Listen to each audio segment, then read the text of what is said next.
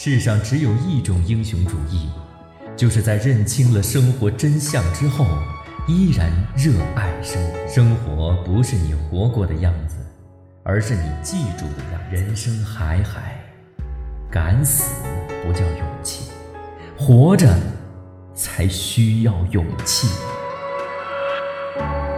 我们都在用力的活着。酸甜苦辣里，醒过也醉过。人生海海，讲述了一个浑身是谜的上校在时代中穿行缠斗的一生。离奇的故事里藏着让人叹息的人生况味，既有日常滋生的残酷，也有时间带来的仁慈。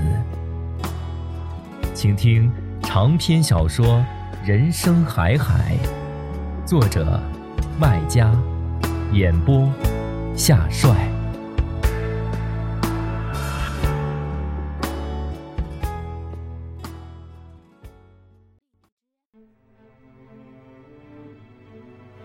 老保长说，当年是上校帮他还掉了赌债，也多亏了老保长，上校才跟姜太公取得了联系。把他从监牢里捞出来，也就才有了后来的事：加入解放军，打国民党，参加抗美援朝。最后，老保长也终于说出了上校肚皮上到底写了什么。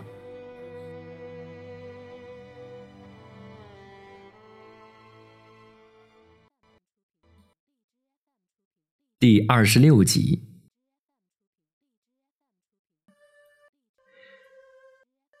这年冬天有点反常，冬至节出大太阳，小寒不出霜，大寒不结冰，整个腊月没有落一场雪，只下了几个雪珠子。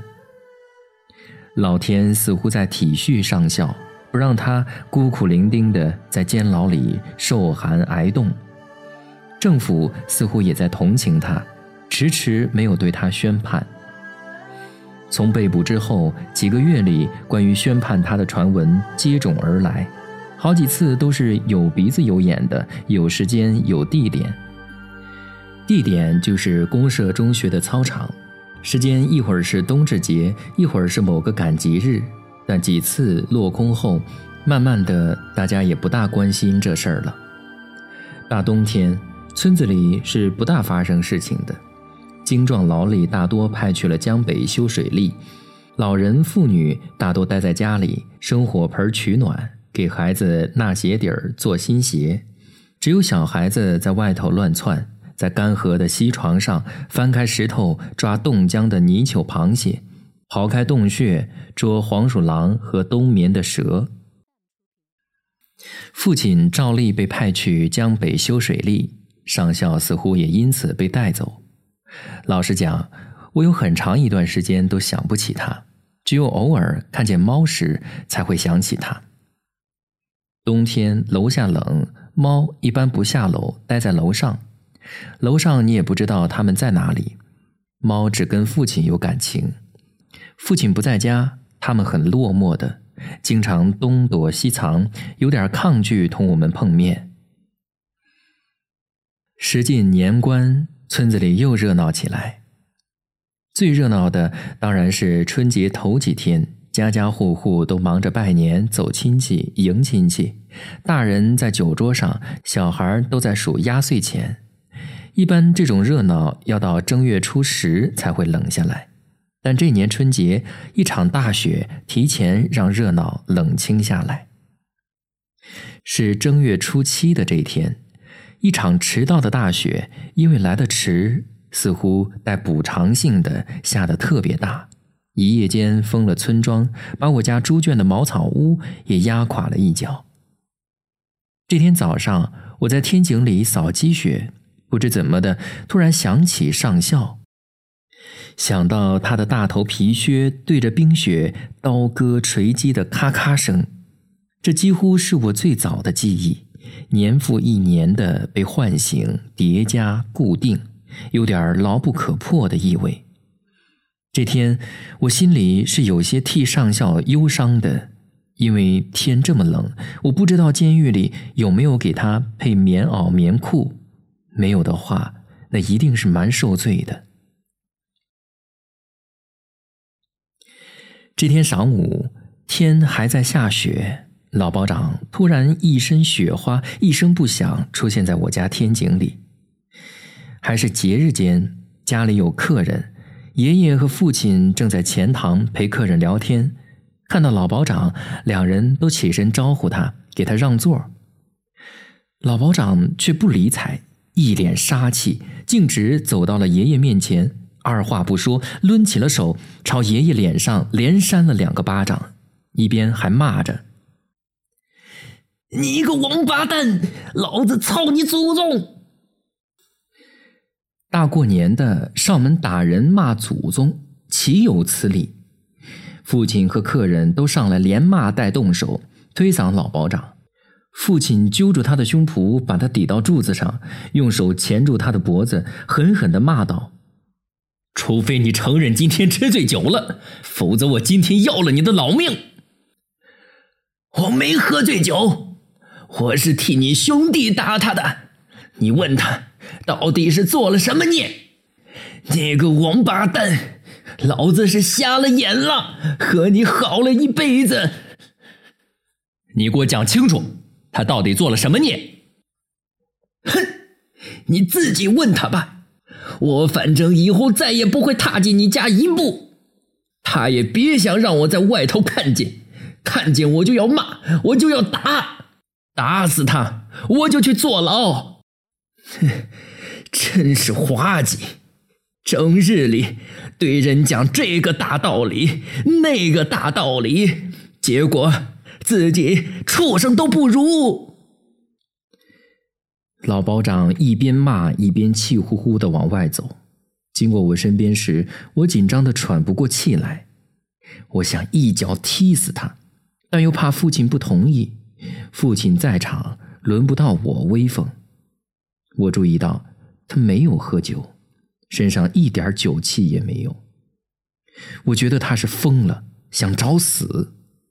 天井里落满雪，滑脚，他踉踉跄跄的走着。我希望他跌倒摔死。父亲追上去，追出门，消失在大门口。我来到爷爷身边，拉住他的手，想安慰他，又不知道讲什么。气氛让我变成了废物，爷爷也是。自从挨了老保长打骂之后，一直呆若木鸡，傻愣着，既不还嘴骂，也不叫苦申辩，好像老保长事先给他灌过迷魂药，他神志不清了，体面不要了，道理丢完了，成了一个十足的糊涂蛋、可怜虫。我既觉得有些可怜爷爷，又觉得。这里面可能有什么古怪，兴许是爷爷有错在先，他认错了。这么想着，我心里少了气愤，多了紧张，怕他有错。不一会儿，父亲回来，像老保长一样，也是一脸杀气，一声不响地走到爷爷面前。像刚才对老保长一样，一把揪住爷爷的胸口，推他到板壁前抵住，恶声恶气的责问爷爷：“你给我讲实话，是不是？是不是你向公安揭发了上校？是不是？讲实话，你讲啊！爷爷，你开口啊！不是的，你又不知道上校躲在哪里，没人跟你讲过呀。”爷爷，你快否认呐！你是冤枉的。爷爷，你一向懂得做人的道理，你不可能干这种缺德事儿。爷爷，你快讲啊，大声讲出来！我心里着急，可爷爷一言不发，一声不吭，只闭了眼，流出两行泪，虫一样爬着，鼻涕也流出来。看着这样子，我心都碎掉了。我嚎啕大哭，想爷爷死了。这个该死的下午，天地是雪白，可人是乌黑的。坏人打好人，儿子骂老子，天理黄道塌下来，压得我窒息，心里眼前一团黑，恨不得哭死。事情很快搞清楚，确实是爷爷揭发了上校。他虽然不知道上校躲在大陈村，但他派三姑跟踪了父亲，就知道了。父亲每次去大陈村看上校，因为要翻长长的马黄岭，总要先去三姑家周转，吃饱饭再出发，否则要被蚂蟥榨干拖垮的。爷爷每月轮流去一次女儿家。那次去三姑家，三姑顺便讲起不久前父亲带老保长去过他家，而就在那之前，父亲当着爷爷的面儿，在老保长的棺材屋里承认了他知晓上校藏在哪儿，也答应哪天带老保长去看他。爷爷一点不老糊涂的，听三姑这么讲后，马上猜到父亲是带老保长去看上校。以前三姑虽然也讲过，父亲最近常去他家，但不冒出老保长，他是想不到这点的。而现在又太容易想到这点，这是个打雷下雨的关系，雷在先，雨在后，倒着算，九算十准，再算八九不离十，上校应该就躲在附近。爷爷把情况告诉三姑。要求下次父亲再去他家时，他就跟他走一趟。三姑是他女儿，所以爷爷的话在三姑看来就是圣旨。第一次跟，没想到要上马黄岭，这么远，都是山路，步步要力气。三姑一个女人家哪里熬得起，跟丢了。第二次他派老二跟，也就是我五表哥，十九岁，身子燕子一样轻。眼睛像老鹰一样尖，跟到底一点没差错。爷爷就这样掌握到了地址，然后去二姑家。二姑的公公在县城里开了一盘豆腐店，认得不少城里人，其中有一个是公安局的干部，就是老保长在公安局的那个亲眷。他管后勤，吃喝拉撒都管。多次来到豆腐店，有时是验货，有时是对账。一回生，二回熟，便有了些交情。通过二姑公公牵线，干部在办公室接见爷爷，问什么事。爷爷从小瞎子造上校是鸡奸犯的谣言给我家造成的恶劣影响讲起，把来龙去脉讲一通，只怕漏掉，反复强调现在村里多数人仍认为上校是鸡奸犯。虽然讲的颠三倒四的。干部倒也听出头绪，在逃的犯人，也就是上校，肚皮上有字是真，鸡奸犯是假。村里人把假当成真的，连带到我父亲，害得我家名声坏掉，不好堂堂正正做人。干部忙不耐烦，打断爷爷说：“你讲这些有什么用？犯人逃窜在外，我也帮不了你呀。”你答应帮我，我就可以帮你抓到罪犯。我怎么帮你？你呀，抓到他，查明他肚皮上的字儿，呃，肯定不是鸡奸犯。然后呢？然后啊，你们公安局给村里面出个证明，讲明事实。我们呐是讲破天都没用，你们就写一张证明就有用。干部终于明白了爷爷的心思，这就是个交易，相互帮忙，相互给好处，这是合情合理、合法合规的。干部答应下来，爷爷便交出地址，然后便有后来的一切。上校被捕。公安来村里贴告示，交易是成功的，双方都满意。交易还有项内容，干部要替爷爷保密，不能对外讲是他举报的，保护举报人的隐私，这也是合情合理、合法合规的。干部答应，也遵守。所以前次老保长带着父亲去寻他时，他客气地接待了他们，只讲明法规和道理，不讲案的背景和私情。但干部管后勤，经常陪领导吃酒，练出了一副酒量和爱好。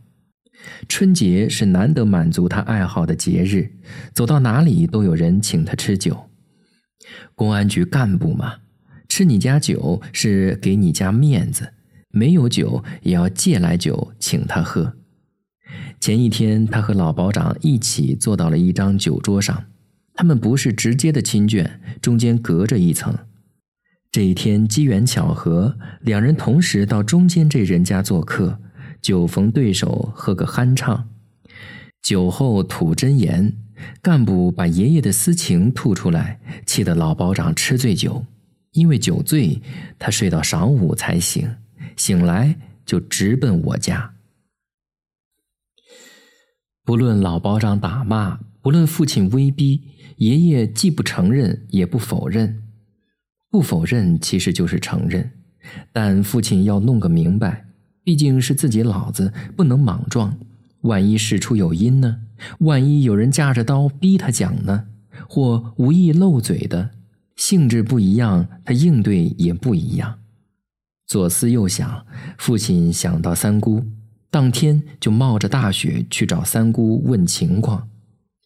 三姑经不起父亲逼，一五一十交代。把父亲气得当场痛哭，性质既恶劣又严重啊！父亲回家已经天黑，爷爷已经上床睡觉。其实哪睡得着啊？他是砧板上的鱼，只等着挨刀子。父亲走几十里雪路，又气又累，推门进来，没有发话，先坐在凳上，点望一支烟，慢慢的吃着。样子要同爷爷推心置腹，我看着心里一阵暗喜，想爷爷得救了。哪知道父亲抽完烟讲的话，句句是要人死的。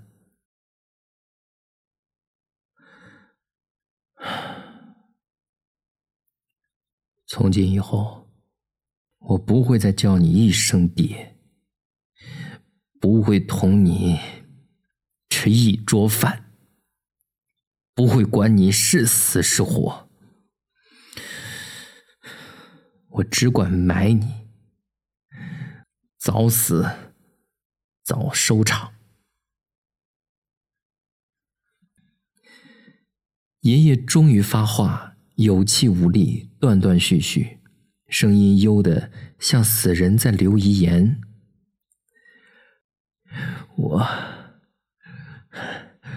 我是不想让你背黑锅，叫一家人被当贼看，丢人呢。父亲倏地弹起身，像炸弹一样爆开，对爷爷吼叫：“那个黑锅你还背得起？现在！”现在这黑锅才他妈是背不起！你看着好了，以后，以后我们一家人都成了人家心头的畜生、恶棍，保准用口水淹死你、作死你呀！父亲是半个哑巴、闷葫芦，平时不大开口说话。开口也是笨嘴笨舌，讲不出个理，要讲都是事儿。这回却翻转，变了一个人，句句是道理，机关枪似的扫出来，可想是盘算了一路，想透彻了的。更怪的是，这回他的话像菩萨一样，句句灵验。没几天，我家接连出了一堆怪事，窗户里丢进了一只死老鼠。两只水鸭出门回不来，回来的是一地鸭毛撒在我家门口，明显是被人做了下酒菜，还羞辱你。我大哥跟人打了一架，因为人家骂他是白眼狼的种操的。我去七阿泰小店打酱油，矮脚虎趁机要同我下军棋，这是以往常有的事儿。这回却被七阿泰扇了一个巴掌，叫他滚，其实是叫我滚。父亲知道缘故，决定认错，大冷天在祠堂里跪了一天讨饶，讨到的却是一顿难听话，什么黄鼠狼给鸡拜年。什么既当婊子又立牌坊，什么有本事替上校顶死等等，听了气死人。这也是他们的目的，气死你好解他们的气。村里大概只有老保长知晓我父亲是清白的，但老保长也不体恤父亲，袖手旁观看热闹，不帮衬他，甚至落井下石讲风凉话。你呀，就受着吧，老子作恶，儿子顶罪，天经地义。后一句是爷爷以往讲过的话，老保长套用的。爷爷瘫在床上，根本不敢出门，因为母亲多次告诫他，出门要受罪，保不准要被人吐口水骂。